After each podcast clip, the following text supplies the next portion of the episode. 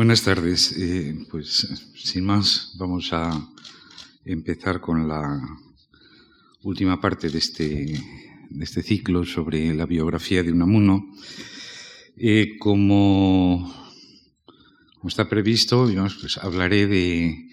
eh, los últimos 18 años, de la última dos décadas en la vida de Unamuno, entre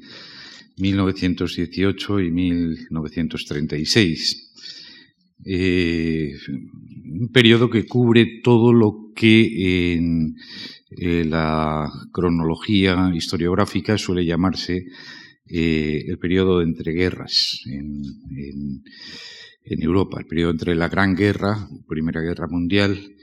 de 1914 al 18 y la Segunda Guerra Mundial del 39 al 45. En la historiografía contemporánea eh, se tiende, de todas formas, a considerar eh, que eh, hubo una sola guerra, una sola guerra mundial entre 1914 y 1945 y que ese eh, periodo llamado de entreguerras en realidad es un periodo de fuerte agitación y movilizaciones revolucionarias y sobre todo, digamos, el ascenso de los movimientos totalitarios que terminan con las eh, experiencias eh, democráticas eh, que se habían uh, desarrollado, digamos, durante esas fechas a partir de 1919, en las que aparecen, como ustedes saben, una serie de repúblicas, la República de Weimar en Alemania, la República Española es otro de estos uh, regímenes democráticos de corta vida que surgen en esos años y que eh, son eh, arrasados, diríamos, por eh, la, eh, gran marea totalitaria. Eh, la Gran Guerra de 1914 a 1918 eh, produjo una serie de transformaciones, de cambios decisivos, incluso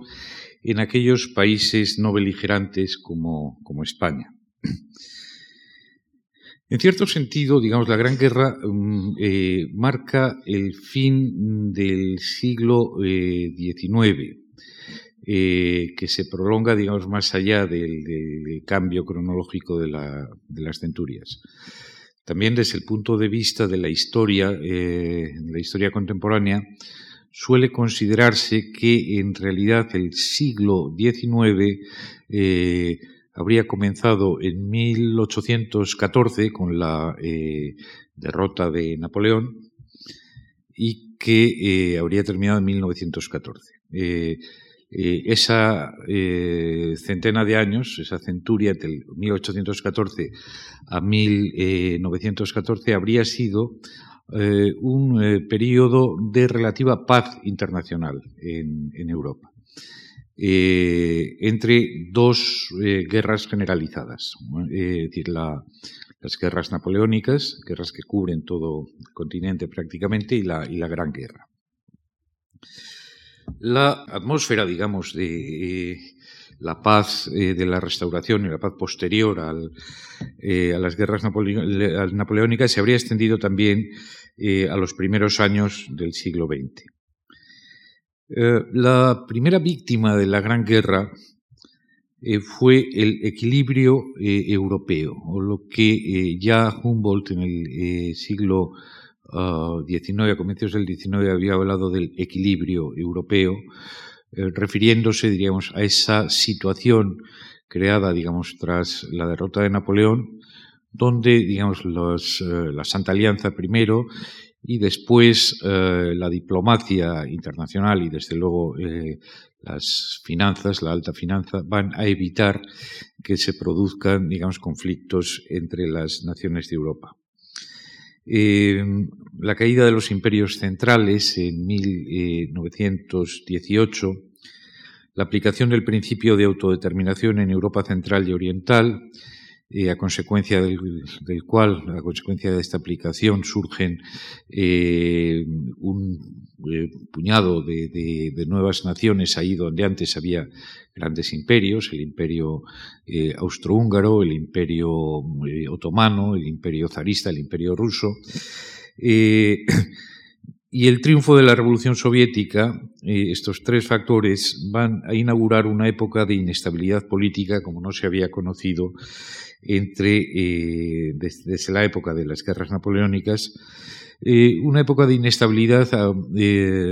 a causa principalmente de dos, de dos factores, digamos, las rivalidades entre las nuevas entidades políticas por motivos étnicos y territoriales y la radicalización de las fuerzas progresistas, de los grandes partidos progresistas y conservadores, eh, que en poco tiempo, eh, digamos, destruyó la eh, antigua, la vieja cultura liberal, la vieja cultura que había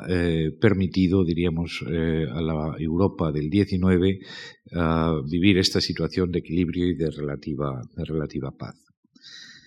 La crisis española de 1917, que precedió al final de la Gran Guerra, en un año, fue el preludio también del hundimiento del liberalismo en España, de la monarquía liberal, es decir, ese sistema político que había nacido con la restauración y que se había asentado precariamente en la constitución, una constitución mixta del año 1876. Eh, la revuelta, la insubordinación de las juntas militares y después, digamos, la sangrienta represión de las insurrecciones obreras que se producen ese año,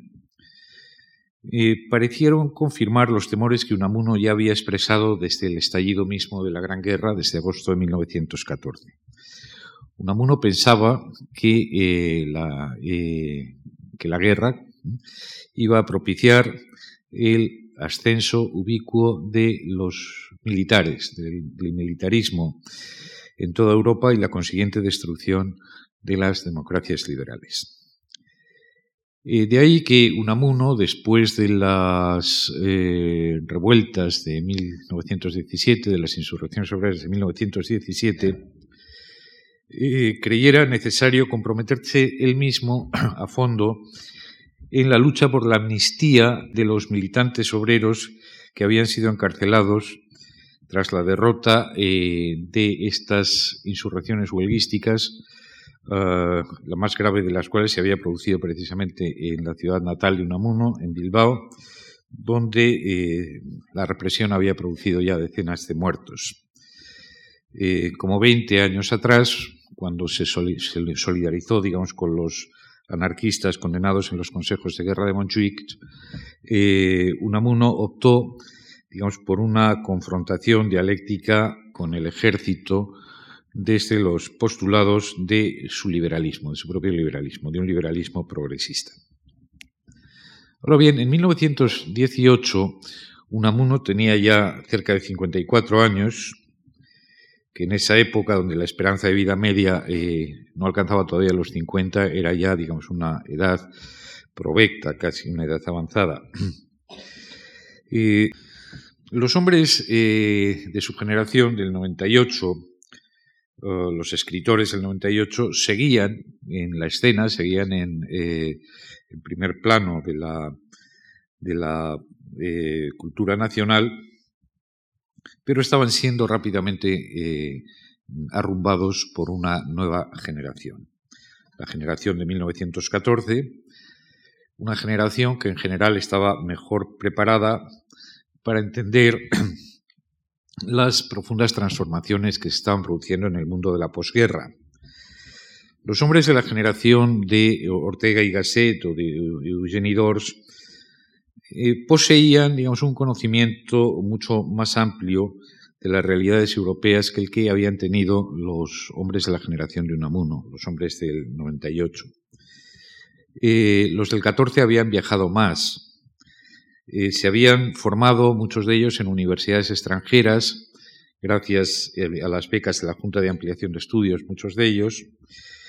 y bueno, no es que supieran más idiomas eh, que los eh, de la generación de Unamuno, pero lo sabían mucho mejor. Eh, es decir, los idiomas que seguían hablando fundamentalmente los escritores y los intelectuales españoles, pues eran los de siempre, digamos, el francés, el alemán, algunos de ellos, pocos, digamos, el, inglés, y eh, eventualmente, digamos, el italiano, y Unamuno se había permitido de, eh, aprender eh, otros que obviamente los cuales tenía un, dominio obviamente mucho mucho menor como el danés o como el, griego demótico y otros en los que había hecho digamos pequeñas incursiones. Pero Ortega y Gasset por ejemplo hablaba el alemán perfectamente eh, esto suponía que los hombres del 14 de la generación del 14 se carteaban con intelectuales europeos de su generación en eh, los idiomas de, eh, de estos eh, corresponsales suyos, mientras que mm, la correspondencia de Unamuno y de los hombres del 98, digamos, había sido mm, fundamentalmente una correspondencia con españoles, con hispanoamericanos o como mucho con portugueses, en el caso de Unamuno. Pero no habían tenido esta relación intensa de la generación de Ortega con sus contemporáneos europeos, que les permitía, digamos que los hombres del, eh, del 14 tener una visión mucho más eh, completa, mucho más profunda incluso de los eh, problemas y de las tendencias culturales europeas. Por otra parte, la teoría orteguiana de las generaciones, con su principio de que la estructura de la vida cambia cada 15 años aproximadamente, implicaba, digamos, una visión de la historia eh, inevitablemente melancólica para quienes como Unamuno no concebían sino eh, verdades y eh,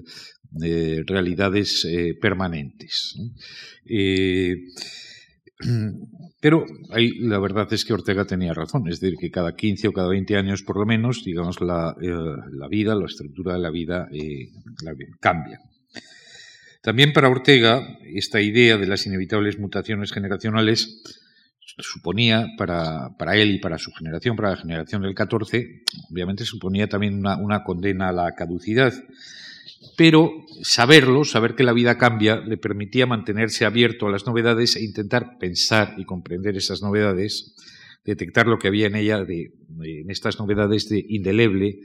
de permanente, de clásico, en cierto sentido. Es muy curioso, por ejemplo, eh, cómo Ortega, eh, en, algunas vertientes o aspectos de, su obra que no son precisamente de las, más eh, celebradas, como por ejemplo su preocupación por el, por el arte, por las artes plásticas, Ortega fue capaz de comprender perfectamente a dos generaciones distintas, digamos, a la, generación de fin de siglo, la generación posimpresionista, la de Beruete, de Zuloaga, etcétera, etcétera, y también a la generación de las vanguardias. Unamuno, por supuesto, de lo de la generación de las vanguardias no se enteró para nada, ni además ni le interesaba, ni hizo el menor esfuerzo por entenderlo. Eh, escribió sobre Zuloaga, como escribió eh, Ortega, más o menos entendió a Zuloaga, yo creo que peor de Ortega que Ortega, pero, digamos, eh, al creer en en que los verdaderos valores eran los valores de su generación y que el, que viniera después que arrease, pero que él no estaba dispuesto a, preocuparse demasiado de lo que de lo que pasara después de él, después del diluvio, obviamente, eh, pues no entendió eh, los, cambios que se, que están produciendo. Y yo creo, digamos, que su actitud ante eh, la Europa de, de posguerra, donde cambió profundamente toda la estructura de la vida, y también en España, fue mucho más eh, perpleja y mucho más eh, desconcertada eh, que la de Ortega. Unamuno era absolutamente refractario al clasicismo, lo que no deja de ser paradójico en un catedrático de, de griego y de literatura griega. Pero la Grecia que prefería Unamuno era una Grecia alejada de la serenidad clásica. Unamuno eh, prefería, digamos, a la, Grecia de, Platón, a la Grecia de Aristóteles, a la Grecia de los filósofos, en definitiva, prefería eh, la Grecia de Homero, no estuvo verdaderamente obsesionado toda su vida con la Ilíada de, Homero, y la Grecia de los trágicos, que fueron por otra parte sus modelos literarios constantes buscaba, digamos, en, eh, en este mundo preclásico, arcaico, eh, griego, al hombre eterno, que para él equivalía, digamos, al hombre de los orígenes, al hombre arcaico, es decir, al hombre de la intrahistoria. Su visión novelesca de la Bilbao sitiada por los carlistas, tal como la había plasmado en Paz en la Guerra en su primera novela, venía a ser una recreación personal de la Ilíada y del tema de la muerte eh, de los héroes jóvenes ante las murallas de Troya, ante las murallas de la ciudad sitiada. Como Ramón Buckley, un crítico literario, señaló en su día, Paz en la Guerra en realidad no era una novela, sino un romance épico una forma híbrida de novela y epopeya. Según Unamuno, digamos, cualquier aldea española, la aldea más eh, perdida de Castilla o de la eh, cordillera cantábrica, podía producir guerras y conflictos humanos de talla homérica. Esto era muy optimista y Unamuno, en principio, eh, jamás se arriesga, digamos, a hacer epopeyas con eh, sucesos situados en pequeñas aldeas eh, españolas, pero sí hacer tragedias. es decir, en, Unamuno, eh, este principio de equivalencia entre los tipos homéricos, los tipos trágicos de la literatura griega y los intrahistóricos y sus queridos intrahistóricos del mundo campesino español, esto fue inamovible siempre. Hipérboles aparte, Unamuno, al afirmar que eh, cualquier aldea española, de hecho, podría producir caracteres trágicos o épicos, ah, dejaba claro, diríamos, que el pueblo, para él, era el protagonista absoluto de la historia. Ortega no pensaba en términos de pueblo. El pueblo este era el problema, digamos, esta era la cuestión, este era el, punto en el que se produce la disyunción clara entre los hombres de la generación del 98 y los hombres eh, de la generación de 1914. Unamuno, Menéndez Pidal o Antonio Machado eh, habían heredado un concepto de pueblo eh, característicamente romántico. pensaban del pueblo lo mismo que habían pensado del pueblo, Galdós, Pi Margal o Antonio Machado Álvarez. O sea, que pensaban que el pueblo es la esencia eterna e intrahistórica, habría dicho Unamuno, de la nación. Antonio Machado Álvarez, demófilo, que políticamente había sido un seguidor de Pi Margal, definía al pueblo según el criterio de un especialista en el folclore o en la demótica. El pueblo, decía eh, Antonio Machado Álvarez, no son todos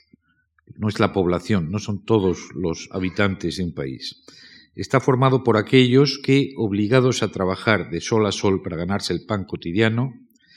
invierten en esta conquista del pan toda su energía y no les queda, por tanto, ni tiempo, ni recursos económicos, ni fuerzas eh, para adquirir una personalidad y una cultura individuales. Su cultura, por tanto, la cultura del pueblo, es colectiva y anónima. Siempre habrá pueblo, pensaba por su parte Pi Margal, mientras una parte de la sociedad se vea forzada a trabajar denodadamente con sus manos para sobrevivir, sin acceso, por tanto, al ocio ni a la alta cultura. Unamuno identifica este pueblo de Pi Margal y de Machado Álvarez con los intrahistóricos. Los intrahistóricos, los silenciosos, los que sudan todos los días de sol a sol sobre la tierra, los que no meten ruido, los que ni se enteraron de la gloriosa, de la revolución del 19 de septiembre de 1868, porque para ellos ese día fue un día igual que el 18 y que el 20, eh, el día anterior y que el día siguiente, ¿eh? un día que se levantaron con el alba para seguir el surco, el surco del arado, ajenos, digamos, al estrépito de la revolución, ese digamos, es el verdadero pueblo. Es el pueblo del que habla Pimargal, el pueblo eterno, y el, pueblo del que habla Machado Álvarez. Para Antonio Machado Ruiz, el hijo de Machado Álvarez, que al mismo tiempo fue un devoto seguidor de Unamuno, como vimos el otro día, el pueblo es el conjunto de los que viven por sus manos, del verso de Jorge Manrique, del allegados son iguales los que viven por sus manos en los ricos. El pueblo es los que viven por sus manos, los ricos obviamente no pertenecen al pueblo. Eh, y para eh, Menéndez Pidal, que mm, hace una ligera concesión, diríamos, a, eh, digamos, a un nacionalismo más integral y menos populista, diciendo que obviamente, digamos, eh, los ricos no son el pueblo, pero que la sociedad está formada por los que viven por sus manos en los ricos. Menéndez Pidal toma de Alfonso X una definición de las soquietas, de las soquietas de la sociedad, diciendo que a la sociedad pertenecen los menudos, en los medianos, en los grandes. Es decir, pertenecen todos los. Eh, todos, mm, los, tanto los, los pobres como, como, los ricos, pero, pero obviamente Menéndez Pidal también piensa que, los, eh, que el pueblo, digamos, son efectivamente los que viven por sus manos, la muchedumbre anónima que crea y mantiene la tradición, el autor legión del romancero y de las leyendas épicas. Pero el pueblo también es, eh, para los hombres del 98, una reserva eh, de vida nacional y, desde luego, el motor inconsciente de la historia. Es decir, cuando ah, la vida de la gran sociedad o la alta sociedad, de lo que es la sociedad pero no es el pueblo, se debilita, se eh, agota por falta de energía, digamos, el pueblo aporta su, aporta su energía. Eh, es el planteamiento, por ejemplo, de las novelas contemporáneas de Caldós. Es decir, cuando eh, eh, Fortunata, y Jacinta, es decir, Fortunata que eh, aporta, diríamos, a la familia de los Santa Cruz, etcétera, la vitalidad del pueblo ante la esterilidad de, Jacinta, etcétera. Es decir, o en el Unamuno de En torno al casticismo, cuando Unamuno afirma que eh, las eh, masas, perdón, las muchedumbres campesinas se levantaron en armas contra la gloriosa, contra la revolución del 68, no para acabar con ella, sino para completarla y rectificarla. Esta observación de que el carlismo realmente fue un movimiento intrahistórico, un movimiento de la intrahistoria irrumpiendo en la historia para eh, reencauzarla, para rectificarla y para llevar, digamos, por buen camino la, eh, la, revolución de 1968 responde, digamos, a esa idea común a la generación de fin de siglo de que eh, el pueblo, en definitiva, es el que arregla las cosas en, España. Eh, en fin, aquello que decía Baroja de que en, España, digamos, todo lo que se ha hecho lo ha hecho el pueblo y lo que no ha hecho el pueblo ha quedado sin hacer, en, definitiva. Bueno, pues Ortega piensa exactamente lo contrario, como ustedes saben. Ortega y sus contemporáneos están muy lejos de este tipo de idealizaciones. Para Ortega el pueblo es una masa eh, inactiva, una masa eh, amorfa que solamente se galvaniza digamos, bajo eh, la influencia o bajo con el fermento de las minorías egregias, pero que dejado a su albur, digamos, ese pueblo para Ortega es un factor de decadencia, de entropía y de muerte, radicalmente contrario al ideal de la nación. El pueblo es espontáneamente particularista, tiene un odio natural hacia la excelencia y hacia los excelentes,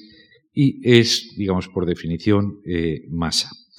La distinción entre pobres y ricos, entre eh, demos y élites, le parece a Ortega de todo punto impertinente para la definición de la masa. Los efectivos que la forman, como eh, escribirá en La rebelión de las masas, pueden venir tanto de los estamentos superiores como de los inferiores, más rara vez de los inferiores, pero también, digamos, puede haber, eh, digamos, minorías egregias entre los, los estamentos inferiores. No es cuestión de fortuna, sino de función, de voluntad y de destino. Y al contrario que Unamuno, por ejemplo, en su visión de lo que ha pasado en el año 1917, mientras Unamuno ve en las juntas militares, digamos, un movimiento de las élites antipopulares, militares, militaristas, un poco en la línea de lo que había sostenido siempre de la negatividad del, eh, militarismo, Ortega ve en las juntas militares de 1917 la expresión una expresión muy clara de la rebelión de las masas o de la subversión de las masas, como dirá en, eh, la España, en España invertebrada. Eh, a los del 98, que piensan eh, como Unamuno, que, o como Baroja, que el pueblo ha hecho todo lo importante que se podía hacer en España o que se ha hecho en España, Ortega les dice que el pueblo no ha hecho nada de verdadera importancia.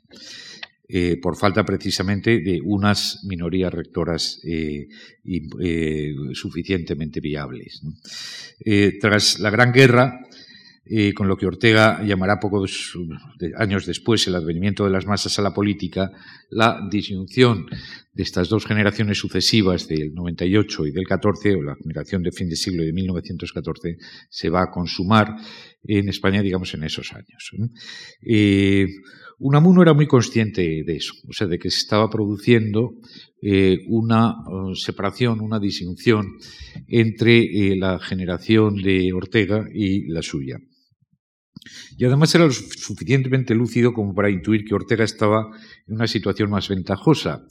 que estaba eh, mejor provisto de utillaje cultural para comprender lo que el propio Unamuno había llamado el presente momento histórico. Pero, sin embargo, no quería retirarse todavía de la escena ni abdicar de su eh, papel de intelectual y agitador de espíritus. Y eso le obligó a partir de 1918 a un eh, derroche de esfuerzo y de voluntarismo que acabaría eh, agotándolo muy pronto. 1918 fue, de hecho, el año en que más artículos periodísticos publicó en España y en Hispanoamérica. Y eh, esta mm, productividad excesiva, de esta fecundidad excesiva de artículos, le obligó a ir cargando las tintas, precisamente, digamos, para mantener el, eh, favor del público. Eh, se creyó obligado a hacer, digamos, una escalada de virulencia en sus, en sus ataques A contra los militares y B, obviamente, contra la monarquía, que en su caso, digamos, eran dos eh, instituciones, el ejército y la monarquía, ah, que compartían eh, la fobia de, de Unamuno casi en, en, eh, en la, en, mismo, en la misma proporción.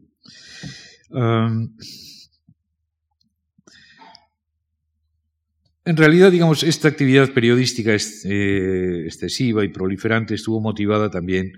eh, por la necesidad económica. Unamuno empezó a pasarlas mal económicamente después de, la guerra, como gran parte de los españoles, como las clases medias españolas. Es decir, la, época de la Gran Guerra había sido para España en general de una relativa bonanza económica. Digamos, esto se notó digamos, al, final de la guerra, digamos, una eh, caída de la economía, una recesión, digamos, ya en, en toda regla y Unamuno tuvo que eh, multiplicar, diríamos, sus, esfuerzos al margen de eh, las clases universitarias, las retribuciones eh, de, sus, de su actividad en la universidad era insuficiente para mantener a los suyos. Y entonces tuvo que lanzarse, digamos, a esta desenfrenada actividad de periodismo, de publicismo, que le llevó, como digo, a esta escalada antimilitarista y, antimonárquica que se fue prolongando y que fue subiendo de tono a lo largo de 1919 y culminó en un artículo de 1920, un artículo que se tituló El año del diluvio, lo publicó en el Mercantil de Valencia, en un periódico de Valencia, y que motivó de inmediato su procesamiento por un tribunal valenciano. A pesar de una campaña en su favor, en la que intervinieron eh, Pérez de Ayala, intervino Azaña, intervino gran parte incluso de la, de la gente de la generación de 1914, y de la notoriedad que le dio ese año a Unamuno en 1920 la publicación de su gran poema épico religioso, El Cristo de Velázquez, en el que había estado trabajando eh, casi una década, el Tribunal Valenciano al final terminó condenándolo a 16 años de cárcel por injurias al rey. Eh, el abogado eh, de, Unamuno, que era Osorio y Gallardo, el futuro líder eh, republicano, presentó recurso sin demasiada confianza en que ese recurso fuera aceptado por el tribunal, pero con la esperanza de que una amnistía próxima de la que ya se venía hablando para los eh, encarcelados por las huelgas de 1917, eh, pues pudiese también ah, contemplar, digamos, el caso de Unamuno y aplicarse, digamos, a, Unamuno. En ese momento Unamuno eh, va a mostrar, digamos, una actitud que será recurrente a lo largo de los, de los años siguientes y es la de mostrarse absolutamente despectivo digamos, con el poder y con el gobierno y negarse de una forma, digamos, arrogante y altanera en extremo a que el gobierno pueda hacerle algún tipo de favor, por ejemplo, concederle un indulto. De hecho, escribió a Dato, que era el presidente del Consejo de Ministros en esos momentos, que él no quiere aceptar ningún, uh, ningún indulto del ganso real, de, eh, como llamaba a eh, Alfonso XIII, ni del, ni del gobierno, ni del gobierno de Dato, obviamente, y sigue eh, publicando, digamos, unos artículos de eh, un tono, digamos, fuertemente ofensivo contra el rey, contra el ejército y contra la madre del rey. ¿Se acuerdan que ya había tenido, digamos, a comienzos de siglo algún tipo de, de, de manía, de, de obsesión con con María Cristina de Habsburgo, pues bien, en, en, ese momento, en 1920, Unamuno va a descargar su furia en eh, María Cristina de Habsburgo, esa señora, como le llama de una forma muy despectiva, de la que dice que es todo, digamos, un eh, paradigma de rencor y que es la que ha estado detrás de la sentencia, eh, de la monstruosa sentencia del Tribunal Valenciano, de los 16 años. Eh, eh, Miguel Moya, que era el fundador y el director del Liberal, es uno de los periódicos quizá el más prestigioso en el que colaboraba Unamuno en esos momentos, le escribe y dice que por favor que baje el tono, digamos, porque le va a arruinar, porque cada vez que se anuncia un artículo de, Unamuno en, el, en la portada del periódico, inmediatamente la, policía ya por sistema recoge el número entero y que ya les está creando verdaderos problemas al, al liberal. Pero en fin, eh, como esta actitud de Unamuno está escalada contra, eh, contra el rey, coincide con eh, la crisis y con el descrédito de, de la monarquía después de las uh, los, de, de, las torpezas que, que se cometen en la represión tanto de las juntas militares como uh, el excesivo, la excesiva permisividad, diríamos, con los militares y por otra parte la dureza excesiva con, eh, con los obreros, con los eh, insurgentes eh, obreros del 17, pues Unamuno se granjea, digamos, otra vez de nuevo la, simpatía de, republicanos y, de socialistas fundamentalmente, y eh, se solidarizan con él, no solamente los partidos políticos, sino, bueno, pues instituciones enteras. Para empezar, la Universidad de Salamanca. La universidad en esos momentos ya no era la universidad de finales de siglo, la universidad dominada por los Enrique Gil Robles y compañía, sino una, una universidad donde eh, primaban, digamos, los eh, catedráticos eh, liberales, que no, no, se limita a solidarizarse con Unamuno, sino que eh, consigue que le nombren decano de su facultad y eh, vicerrector. Eh, de hecho, no, le vuelven a, nombrar eh, rector, pero eh, Unamuno vuelve, diríamos, eh, ritorna vincitore al, al, al rectorado de la, de la Universidad de Salamanca. Bien, en todo esto hay una, penosa pérdida de perspectiva. Aunque Unamuno goza de prestigio como escritor, incluso como intelectual, en realidad no tenía eh, recursos propios de acción política y estaba a expensas de lo que en este campo pudieran ofrecerle los antimonárquicos, los republicanos y los socialistas, que tampoco es que se fiaran excesivamente de él, porque lo veían, digamos, eh, incontrolable. En definitiva, lo que pensaba, diríamos, el liberalismo avanzado de la época de Unamuno era lo que pensaba Miguel Moya, es decir, que eh, había que atarlo corto y que era, eh, digamos, un, uh, un, socio peligroso para, eh, para eh, cualquier empresa eh, política. Esto Unamuno mm, parece, parece olvidarlo y persiste, digamos, en, en, su, en su campaña contra el rey, pero sin salir de Salamanca y del ámbito eh, salmantino-leonés. hace, eh, da conferencias en Zamora, eh, en Palencia, pero no, evita Madrid, por otra parte, eh, con lo cual diríamos, mm, su influencia política es una influencia bastante asordinada desde, desde, desde Salamanca. sus obras de teatro, que estrena bastantes por esos años, las estrena en Salamanca y las estrena en Zamora. Los teatros de Madrid, por otra parte, lo, lo ignoran. Y y en fin, en esta situación, mm, eh, esta situación se prolonga hasta el golpe eh, de Estado del general Primo de Rivera el 13 de septiembre de 1923. Eh, como ustedes saben, digamos, el directorio impone rápidamente la censura de, prensa y esto evita la publicación de, de, varios artículos de Unamuno, pero algunos se cuelan. Y uno de ellos es precisamente, digamos, un artículo eh, del 20, perdón, un artículo eh, en el que Unamuno eh, exige, lo vuelve a publicar en el Mercantil de Valencia, en el Mercantil Valenciano, donde había publicado este artículo contra el rey en, en 1920. Es un artículo contra la dictadura y exigiendo el final de la, de la, censura de prensa. Eh, aprovechando esta, eh, este artículo, eh, Primo de Rivera directamente decreta la suspensión de empleo y de sueldo de Unamuno como catedrático,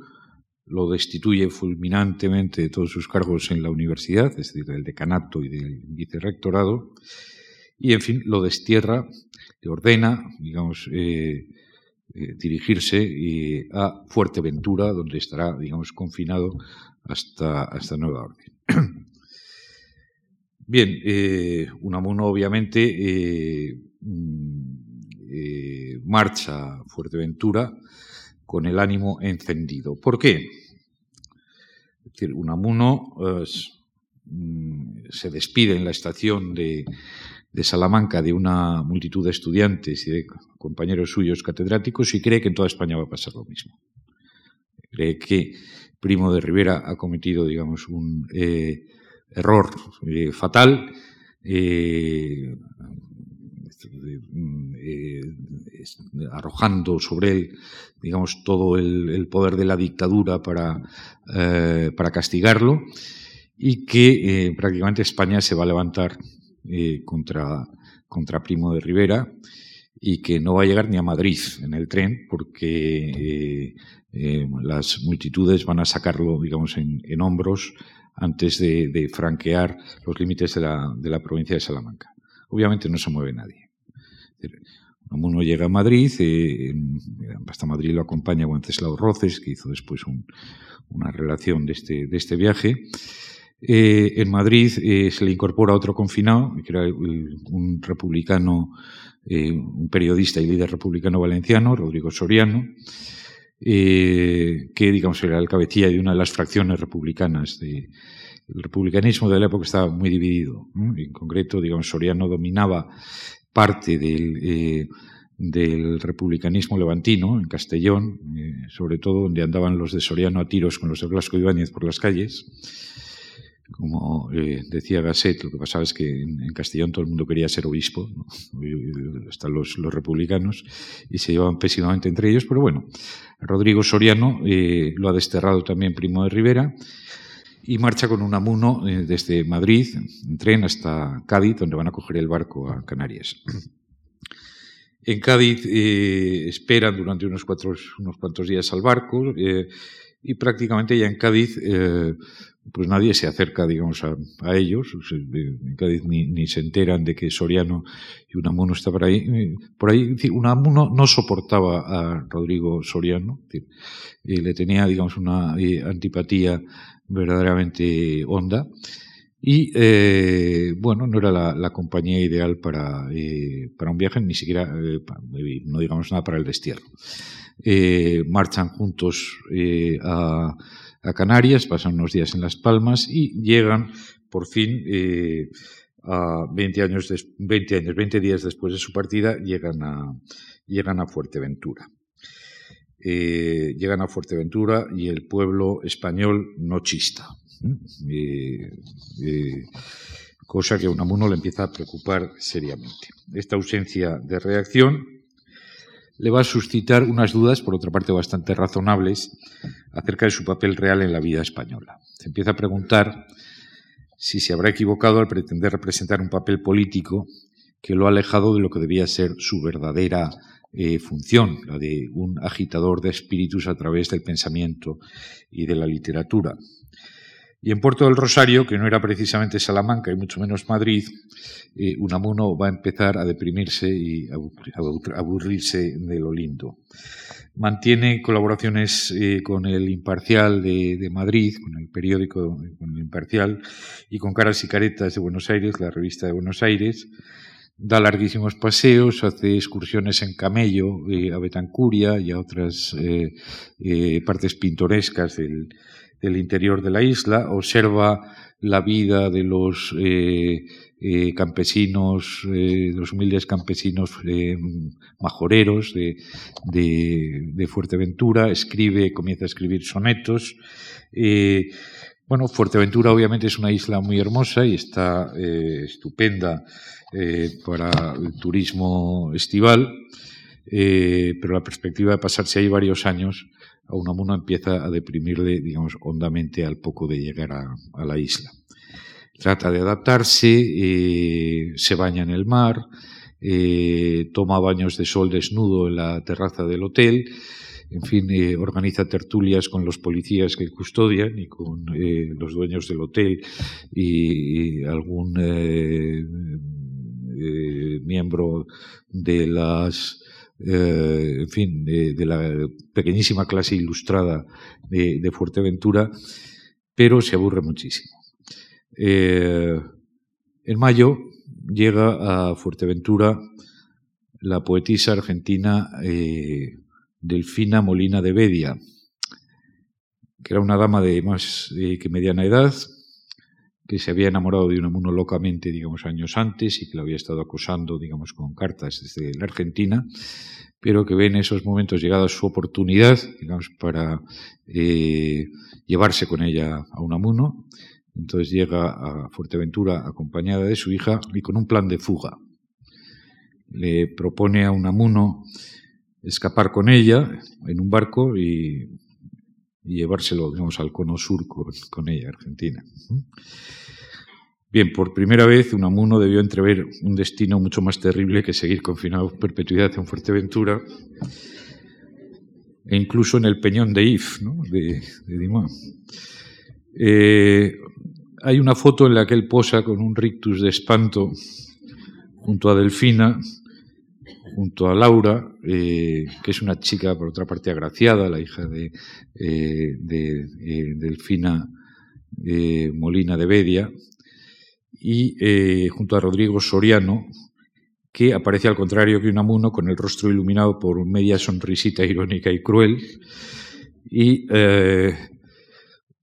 y que está, digamos, detrás eh, de Laura en la fotografía,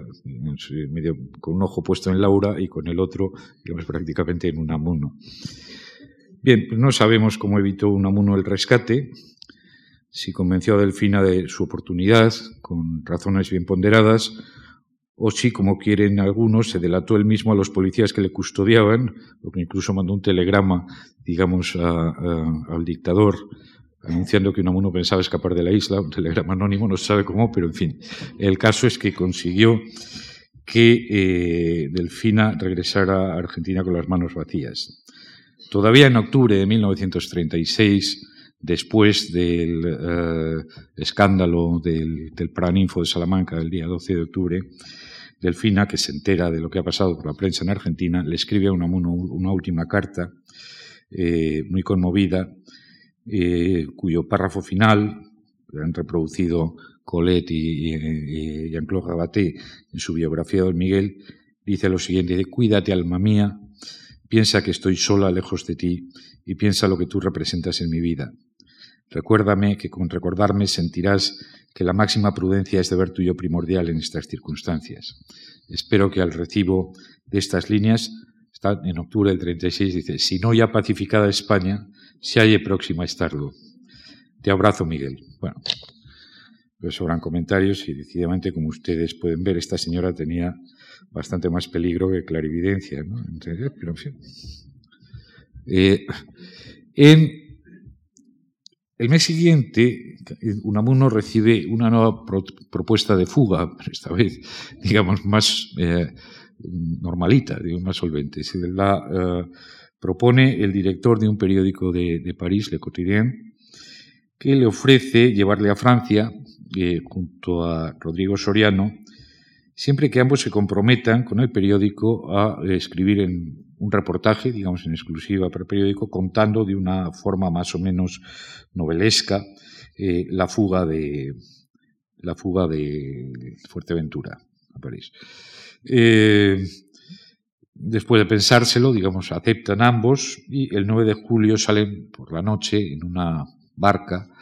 eh, que los lleva, digamos, a un, a un, navío que está fondeado lejos de la playa y llegan eh, dos días después a Las Palmas. En Las Palmas los espera eh, el hijo mayor de Unamuno, Fernando, con la noticia de que Primo de Rivera lo ha indultado. Los ha incluido eh, a los dos en un indulto colectivo y les levanta el destierro. Bueno, pues el berrinche de Unamuno obviamente fue mayúsculo. Eh, no solamente los españoles, los intrahistóricos españoles permanecían indiferentes a su destierro y a sus sufrimientos y sacrificios, sino que además el dictador hacía lo que más eh, le molestaba a Unamuno que hiciera desde el poder, es decir, hacerle un favor sin que él se lo hubiera pedido. Y en este caso, además, arruinaba eh, su nueva figura romántica y cuando empezaba a sentirse como el conde de Montecristo, como el mundo dantes escapando de Yves, resulta que esto no había servido para nada, porque ya incluso cuando había salido de Fuerteventura, eh, Primo de Rivera había, digamos, aprobado este decreto de, indulto. Eh, entonces le pregunta Fernando si, uh, si le han devuelto la cátedra. Cuando Fernando le dice que no lo sabe, dice, es que no me lo han devuelto. por tanto, digamos, yo no voy a aceptar, digamos, un indulto deshonroso de este tipo hasta que me devuelva la cátedra. Me voy a París. Y se marcha a París, eh, se autoexilia, eh, llega, digamos, en un barco de línea regular, tomado en Las Palmas, después de estar varios días, digamos, en Las Palmas paseando sin que nadie le moleste, obviamente, por, la calle. Llega, llega a París el 28 eh, y eh, el 28 de, junio. Y ahí fue recibido como un héroe por un puñado de exiliados españoles y por una muchedumbre de ciudadanos franceses a los que había movilizado el periódico Le Quotidien, organizador de la frustrada fuga convertida en exilio voluntario. París, como eh, toda gran ciudad, a Unamuno le resultó desde el primer momento insoportable. Eh, se relacionó con el exilio republicano español, con algunos escritores eh, franceses, con eh, con Valéry, con su querido Jean Cassou, que además eh, era francés, pero había nacido en Bilbao, porque los bilbaínos somos de donde queremos, como ustedes saben, o nacemos donde nos da la gana, pero Cassou, que era francés, había nacido, digamos, en, Bilbao, en Deusto, y fue siempre, digamos, el gran valedor de Unamuno en el medio intelectual francés Viajó algo, digamos, por los alrededores de París, llegó hasta Bruselas, etc. Ah, mm, tuvo que tratar con gente que en principio no le simpatizaba mucho, pero parece que hizo cierta amistad con, Blasco Ibáñez, que por cierto era eh, un individuo con el que no costaba en absoluto simpatizar, como eh, eh, dicen casi todos sus contemporáneos, a menos que uno sea como un amuno que tenía de, Blasco Ibáñez una opinión pésima y que creía que era una simple imitación de los escritores eh, parisinos frívolos y, eh, y, eróticos, digamos, que tanto, tanto detestaba. Bueno, escribe La agonía del cristianismo para una editorial francesa, da conferencias en distintas sociedades y en la normal parisien, pero la ciudad le abruma y siente cada día más la nostalgia de Salamanca, del paisaje castellano y de su querida Sierra de Gredos. Pero cuando contempla la posibilidad del regreso a España, se siente, no obstante, obligado a mantener su decisión de autoexilarse él mismo y se sigue justificando con razones diversas. En primer lugar, con lo de la cátedra. No le han devuelto la cátedra. Pero con otras razones. Por ejemplo, no volverá, no ya mientras siga Primo de Rivera en el directorio, sino mientras siga Martínez Anido. ¿Eh? El, eh, Martínez Anido otro general militar que había sido gobernador de Barcelona en la época del pistolerismo, como ustedes saben, eh, al que Unamuno había llamado cosas lindezas como cerdo epiléptico, digamos, en artículos anteriores, y que estaba entonces en el directorio, en la cúpula militar del directorio. Pero, en fin, todos estos pretextos que le van acabando y va buscando, digamos, algo que le permita eh, desdecirse y volver. Y entonces, en enero del 25, solicita su reposición en la cátedra de Salamanca. Eh, y entonces Primo de Rivera se lo niega eh, en una anotación que hace a la solicitud que le remiten del ministerio y lo califica de constante ejemplo de rebeldía y de mala enseñanza y entonces Unamuno tiene que quedarse en París, cada vez más deprimido, escribiendo poemas y eh, leyendo, digamos, autores franceses, lee la Poule de Chagrin de, de, Balzac en esos momentos y escribe después esta lectura, uh, cómo se hace una novela, que es otra de sus eh, obras más importantes, su novela eh, experimental. Y a fines de agosto de 1925 eh, ya, digamos, totalmente desesperado y sin, eh, deja París y se establece en Endaya, a la vista de Fuenterrabía, o sea, a la vista de esa España que se niega a sí mismo, pero que eh, necesita tener enfrente a la vista, tantalizándole continuamente y creando en su ánimo, diríamos, una tensión que prácticamente lo va a destrozar, digamos, durante los últimos años de la, del, exilio. Endaya, desde luego, fue para él un respiro. En, principio, eh, parecía un exilio ideal, en tierra vasca, cerca de la frontera, con la posibilidad de recibir visitas continuas de sus amigos y de sus familiares, sobre todo los bilbaínos. Pero claro, digamos, los amigos y los familiares tampoco pueden estar visitándolo a todas horas ni todos los días. Y cuando empiezan a escasear las visitas, pues se deprime. Realiza frecuentes excursiones a pie a los pueblos vasco-franceses de la orilla del Vidasoa, a los montes laburdinos, tan semejantes a los de su Vizcaya.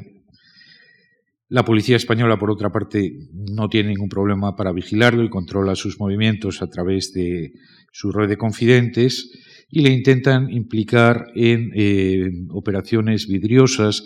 como la intentona anarquista de entrar en España en eh, ese año, digamos el, 25 de un grupo de anarquistas, intentona que había sido eh, tramada por los agentes de, la dictadura en Francia y que termina, digamos, en un eh, eh, trágico fracaso, y sobre la que Baroja escribirá, digamos, una de sus eh, últimas novelas, El cabo de las, tormentas. colabora en hojas, las hojas clandestinas, las hojas libres que imprime Eduardo Ortega Gasset y que difunden clandestinamente por España. Escribe y completa el romancero del destierro pero, eh, digamos, eh, empieza a sentirse ya verdaderamente eh, cansado. en 1928 él ya tiene 60 va a cumplir los 64 años ya es un anciano sin, en, esa época sin ningún, eh, sin ningún tipo de paliativos. Blasco Ibáñez muere ese año, en enero, y ve la muerte de Blasco Ibáñez como una eh, premonición de la suya propia. A partir de entonces Unamuno se empezará ya a obsesionar eh, entrar, digamos, en un vórtice de obsesión con su, con su propia muerte. Comienza a escribir en 1928 también su cancionero, esta gran eh, eh, colección de, de pequeños eh, poemas, poemas de una extensión desigual que no dejará de escribir hasta, final, de, hasta final de su vida. Eh, mueren, eh, van muriendo, digamos, otros amigos suyos, entre ellos Mario Sagardui, que era un íntimo amigo suyo de, Bilbao, de juventud, y su va empeorando, se vuelve aprensivo y vuelven otra vez las crisis de angustia y los temores a eh, infartos o anginas de pecho, digamos, unas reproducciones eh, mitigadas de lo que había sido la gran crisis del, del 97. La otra crisis, la crisis general, la crisis económica del 29, desencadenó finalmente la crisis política de la dictadura, enfrentando a Primo de Rivera con el rey. El 28 de enero de 1930 cae Primo de Rivera y lo sustituye el general Berenguer. El rey, tratando en vano de congraciarse con la oposición, adopta precipitadamente una serie de medidas de gracia con los exilados y entre ellas va a reponer eh, a Unamuno en el escalafón de catedráticos el día 15 de febrero. Unamuno, que ya sabía la noticia, o sea, que ya eh, había recibido uh, indicios de que esto se iba a producir, se había despedido de Endaya el día 9 en un banquete al que acudieron comisiones eh, de Salamanca, de la Universidad de Salamanca y amigos suyos del País Vasco. Entra esa misma noche en España y pronuncia su primer discurso en Irún, en presencia de Indalecio Prieto, el día siguiente. En este discurso, Unamuno comienza a evocar líricamente eh, eh, los días del, destierro en Fuerteventura, eh, de ahí pasa a hablar de su nostalgia de España, de sus recuerdos de Gredos, de Guadarrama, de Castilla, hasta que Prieto, irritadísimo, se levanta de su asiento, le coge de las solapas a un amuno, suelta una blasfemia y dice, don Miguel, ¿con la monarquía o contra la monarquía? Entonces, un amuno, con un hilillo de voz, dice, contra la monarquía, cosa que evidentemente eh, se había cuidado de hacer porque esperaba todavía, digamos, el indulto efectivo, mejor dicho, la reposición efectiva en su, en su cátedra. El día 11 llega a Bilbao, a su ciudad natal, donde pronuncia otro discurso en el Arenal, este ante una multitud inmensa de socialistas y republicanos bilbaínos, y sintiéndose ya mucho más seguro de sí mismo, arremete contra el rey, llega a Salamanca el día 13 y allí es objeto, digamos, de un recibimiento apoteósico. En mayo, ya eh, desde su cátedra de, de Salamanca, eh, reanuda, digamos, eh, su campaña antimonárquica en Madrid con una conferencia en el Ateneo. Eh, tras otras diversas intervenciones suyas en, banquetes de homenaje eh, en Madrid, que van seguidos de, de algaradas y de desórdenes callejeros, el gobierno le ordena regresar a Salamanca y al final se lo acaban llevando en un coche policial a Salamanca. Son días en que eh, se desarrolla, diríamos, una simpatía mutua y duradera, por llamarle de alguna forma irónica, entre Unamuno y el director general eh, de seguridad del gobierno eh, provisional, el gobierno Berenguer, que es Emilio Mola, el director, después el, jefe de la conspiración y de la insurrección en el 36 en, en Navarra. Ya en Salamanca Mm, eh, marcha, digamos, unos días, unos días de descanso en Sanabria, donde visita San Martín de Castañeda, el lago de Sanabria, etcétera, y eh, se inspira allí para su eh, novela, la más su canto del cisne, en realidad, porque aunque escribe un par de novelas cortas, realmente esta novela que se publica en el 30, San Manuel Bueno Mártir, es una de sus novelas más, más famosas y, digamos, y su gran, eh, su gran obra crepuscular, ¿no? de, alguna forma. Eh, el, se presenta, digamos, a las elecciones de, eh, municipales del 12 de abril del 31 eh, en la coalición, en las listas de la coalición uh, socialista, republicano-socialista y sale elegido concejal. El 13 de abril eh, es el mismo desde el balcón del Ayuntamiento de la Plaza Mayor, el que proclamará la República Española en compañía del alcalde electo, eh, Prieto Carrasco,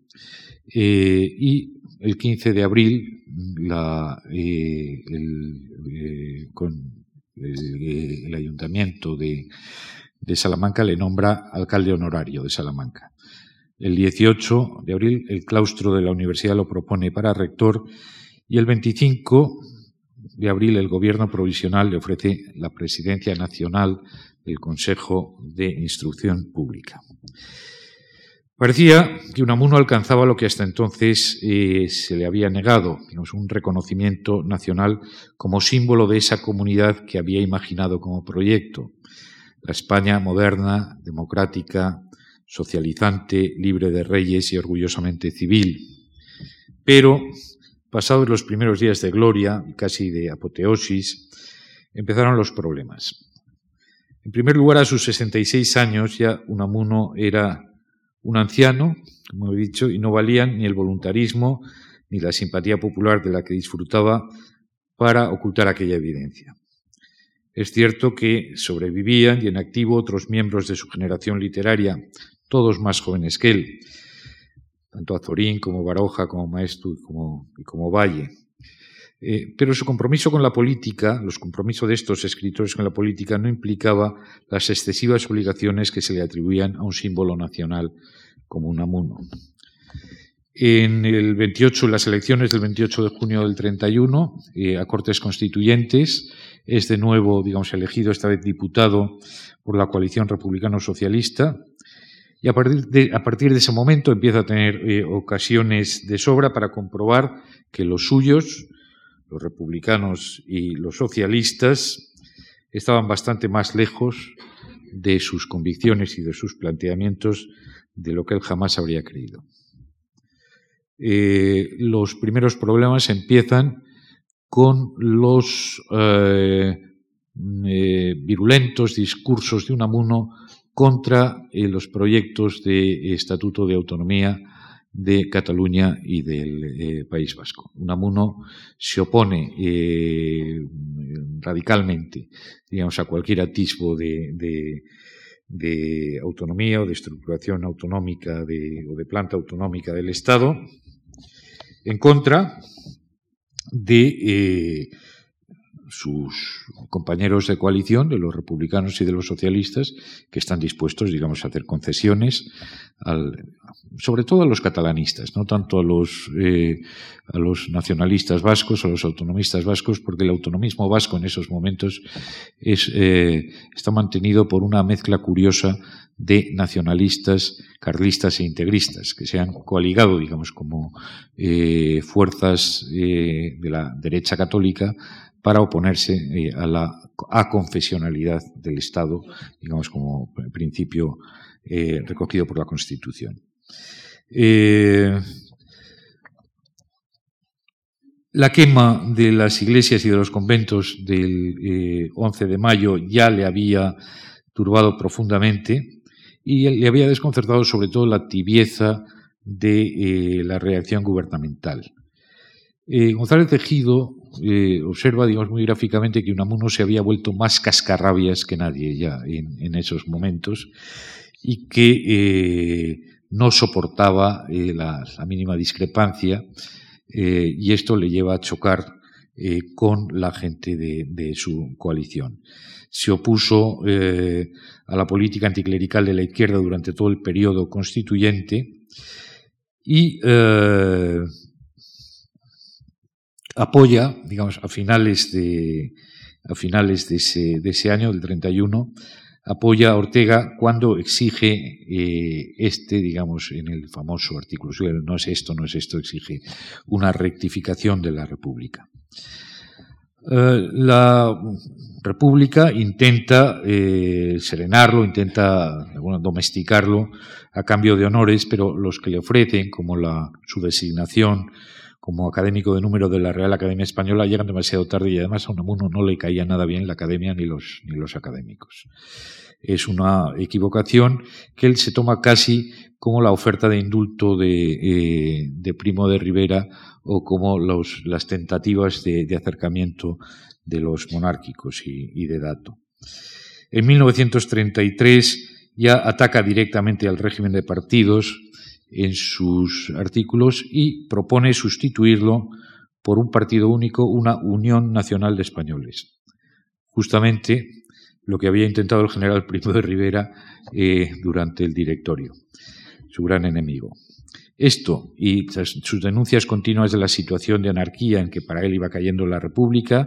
del sectarismo de las izquierdas, de la constitución del 32 como una constitución sectaria, hecha contra las derechas y no para integrar a las derechas en la República, sino para excluir de ella la mitad de la población,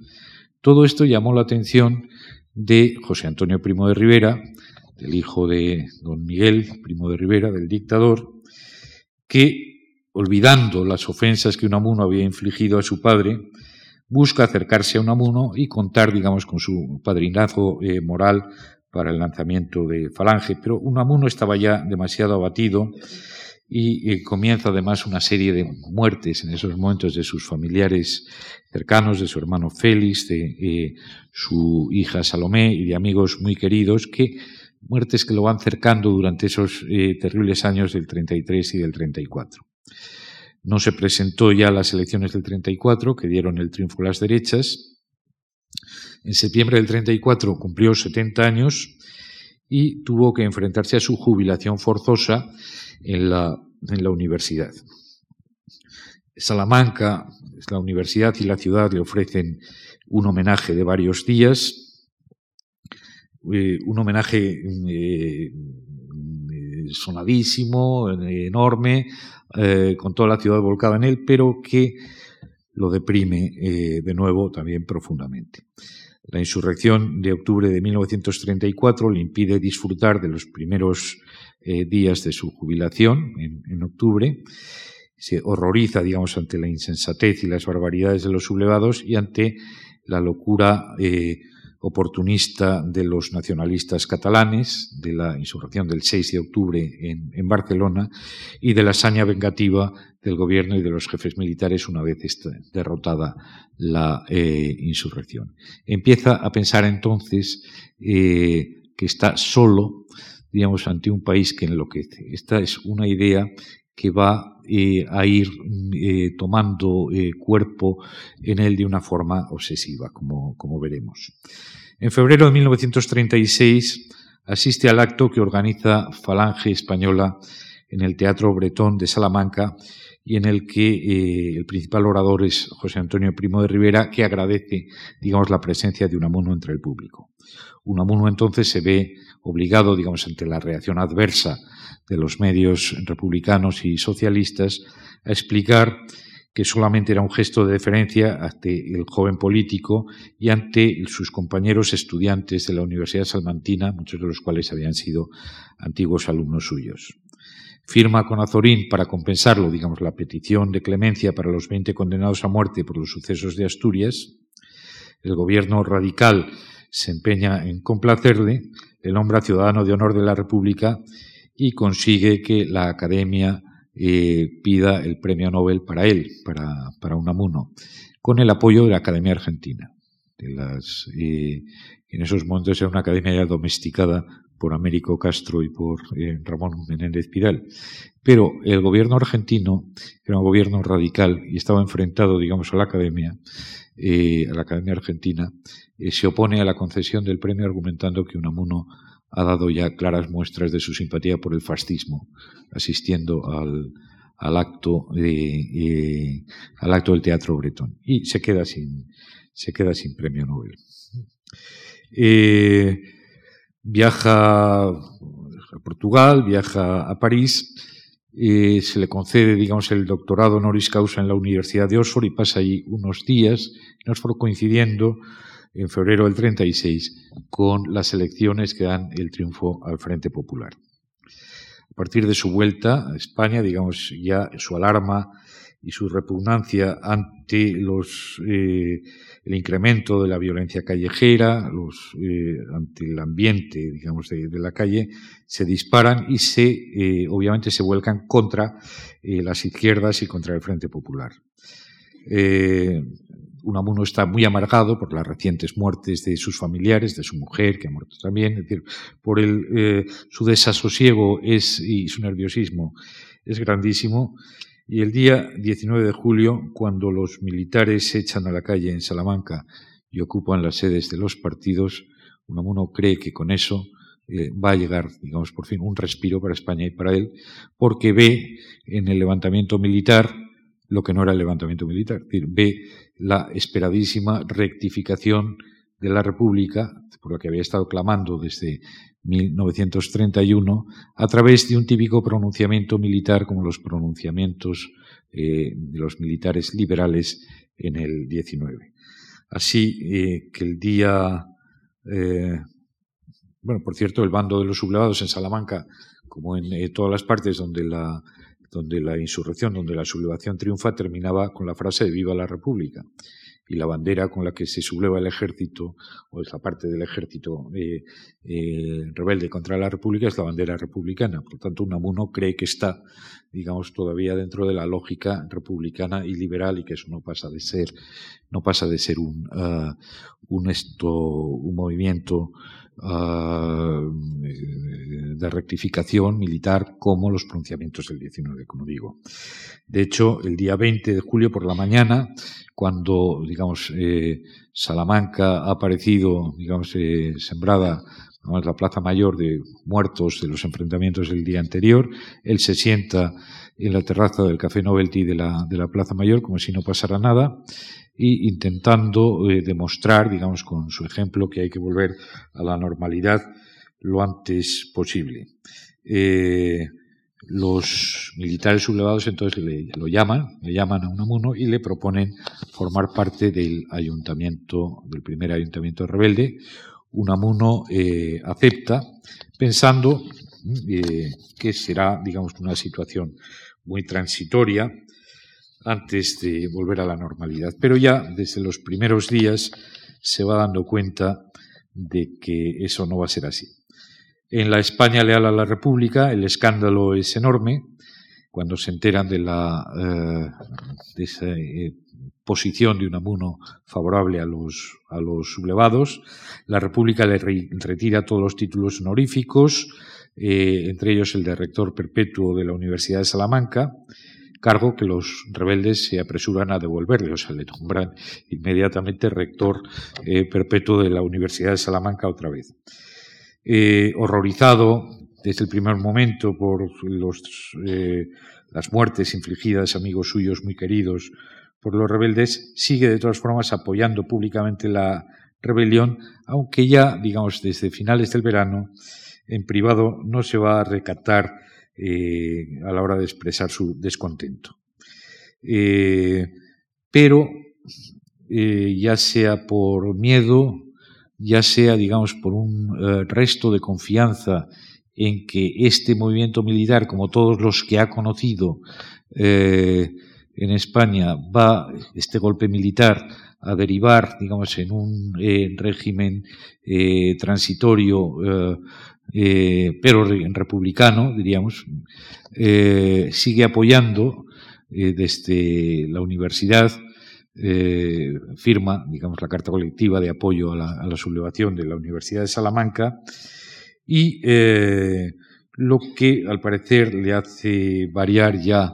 definitivamente su, su, posición es la noticia del encarcelamiento de su amigo, el pastor evangélico de Salamanca, Atilano Coco, al que eh, los rebeldes meten en la cárcel acusándolo de pertenecer a la masonería. Eh, la mujer de Atilano Coco va a verle a, su casa a finales de septiembre con eh, una carta que ha escrito su marido desde, desde la cárcel pidiendo a un amuno que intervenga, digamos, en su, en su favor ante las autoridades militares. Unamuno lo intenta, hace algunas gestiones, no le hacen ningún caso. Y entonces, digamos, con esa carta de, Atilano Coco en el bolsillo, eh, acude a presidir, digamos, el acto académico eh, del 12 de octubre de 1936 en el Paraninfo de la Universidad de Salamanca, que quizá es el episodio más contado y más eh, conocido su vida. Como saben, digamos, en la presidencia del, acto están el general Millán Astray, está el obispo de Salamanca, está la mujer del general Franco, Carmen Polo de Franco, eh, y hablan eh, sucesivamente en eh, el acto, hablan el decano de la Facultad de Letras de, de Salamanca, recién nombrado por los, por los rebeldes, Ramos Las, las Certales, habla Pemán, José María Pemán, y habla mm, un profesor de, la Universidad de, Salamanca, eh, habla, eh, eh, un hijo, un profesor que es hijo de Luis Maldonado, que ha sido, digamos, uno de los grandes amigos de, de Unamuno en, en Salamanca. a Unamuno lo que al parecer le irrita profundamente es el discurso de Maldonado. Es decir, eh, el de ah, Ramos los Certales, con todo, digamos, es un discurso que no le llama mucho la atención. Y eh, lo que hace es tomar nota eh, cuando, digamos, este profesor, Francisco Maldonado, interviene y cuando termina, Maldonado lanza ese famoso discurso suyo, donde dice que la guerra que se está haciendo es profundamente incivil, que vencerán y no convencerán, pero sobre todo se eh, centra en el discurso de, de, Maldonado. Dice, quiero hacer algunos comentarios al discurso, por llamarlo de algún modo, del profesor Maldonado. Dejaré de lado la ofensa personal que supone su repentina explosión contra vascos y catalanes, llamándoles la, la anti-España. Pues bien, con la misma razón pueden decir ellos lo mismo.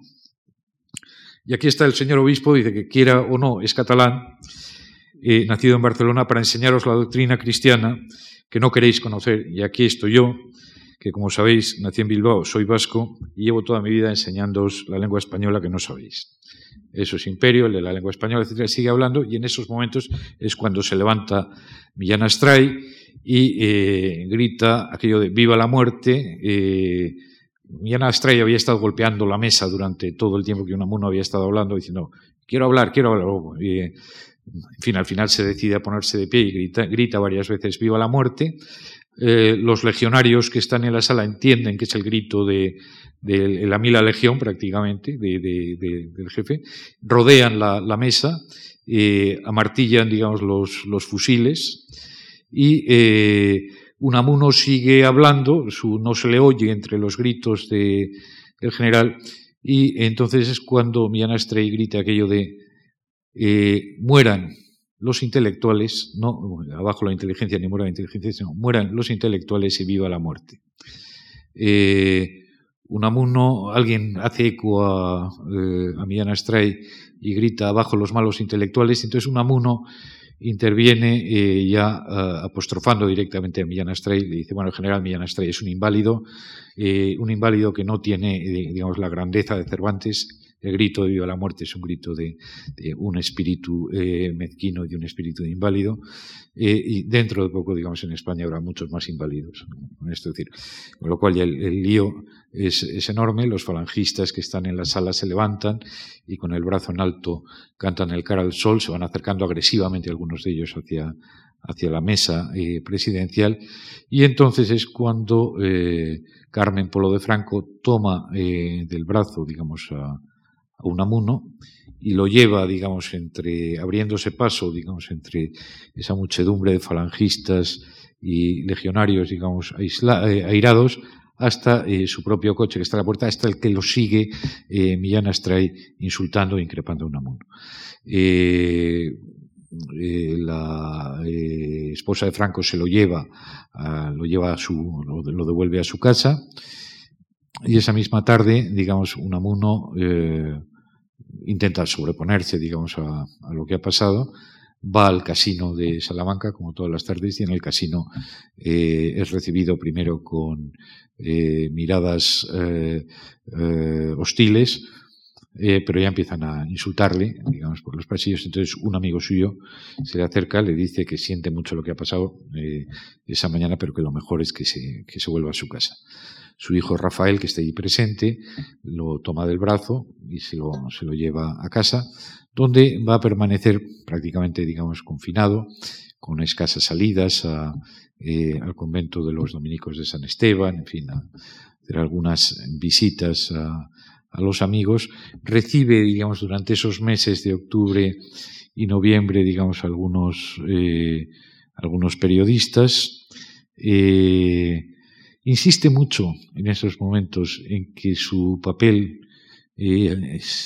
queda, digamos, en, en, un papel testimonial como el de Croce en, Italia, como el de Benedetto Croce en Italia, esto se lo dice a Kasantzakis, por ejemplo, al eh, escritor y periodista eh, eh, griego, se lo dice a Sadul, un periodista francés que va a entrevistarle después, y recibe, digamos, en, su casa durante esos días algunos estudiantes y algunos jóvenes falangistas a los que les ha impresionado vivamente, digamos, su, uh, su actitud y quieren demostrarle que están con él y que todavía y esperan mucho de, de Unamuno. Eh, Wenceslao González Oliveros, uno de estos eh, falangistas, le dice en diciembre, dice usted, tiene reservada la misión de contribuir a la formación del ideario de Falange y Unamuno ya le contesta diciendo, mire, yo soy un liberal y no puedo cambiar eh, mi liberalismo por ninguna de estas tonterías. Eh, él uh, va escribiendo durante esos eh, meses eh, los últimos poemas de su, de su cancionero eh, y toma notas para un libro que no escribirá nunca, un libro del que tiene ya el título, El resentimiento del resentimiento trágico de la vida,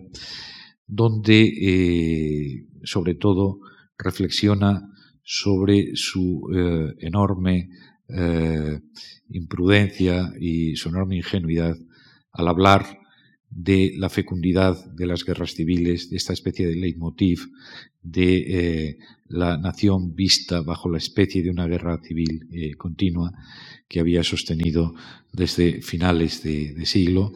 eh, muy claramente ya desde 1905, desde la vida de Don Quijote y, de, Sancho, y entonces horrorizado, digamos, al oír de vez en cuando, digamos, por la radio de Salamanca, por Radio Salamanca, a los servicios de propaganda de los sublevados utilizar estos argumentos suyos sobre la fecundidad de las guerras civiles, horrorizado, digamos, va eh, tomando notas para escribir, digamos, este, este libro, eh, este ensayo que no escribirá ya nunca. Eh, el 31 eh, de diciembre del 36, a eso de las cuatro y media, llega a verle, digamos, otro de estos jóvenes falangistas habituales en su casa, Bartolomé Aragón, que venía del frente, eh, que viene con una, el número de una revista falangista donde él ha escrito algo. Aragón ha escrito algo en una revista que se llama La, la, Provincia de Falange Española, una revista editada en Huelva. Eh, se la ofrece a Unamuno, Unamuno lo rechaza eh, directamente y le dice eh, que el fascismo es una barbaridad, insiste en que él es un liberal y eh, le dice, bueno, no me negará usted además que Mussolini, no se refiere a Franco todavía, pero Mussolini es un asesino vulgar. Entonces, eh, Aragón evita discutir con él y se sientan junto a la mesa camilla, está el brasero encendido bajo las faldas de la mesa, y Aragón, de una forma triste, eh, con un tono triste, le dice, a veces pienso eh, que Dios ha dado la espalda a España y que ha dispuesto así de la, de la muerte de sus, de sus mejores hijos. Entonces Unamuno cuenta Aragón, tiene, eh, digamos, un ataque de rabia, de y le, le grita, dice aquello de esto no puede ser Aragón, Dios no puede volverle la espalda a España, España se salvará porque tiene que salvarse. Y, digamos, agotado, digamos, por este exceso uh, de energía que mete, digamos, en, la respuesta de Aragón, se queda Eh, cuenta Aragón se queda dormido, eh, se queda como, adormilado, se queda dormido, y Aragón se da cuenta al poco tiempo que empieza a notar un olor de quemado, digamos que una de las zapatillas de, de Unamuno está quemándose, digamos, en el, en el brasero, y se da cuenta que no puede reanimarle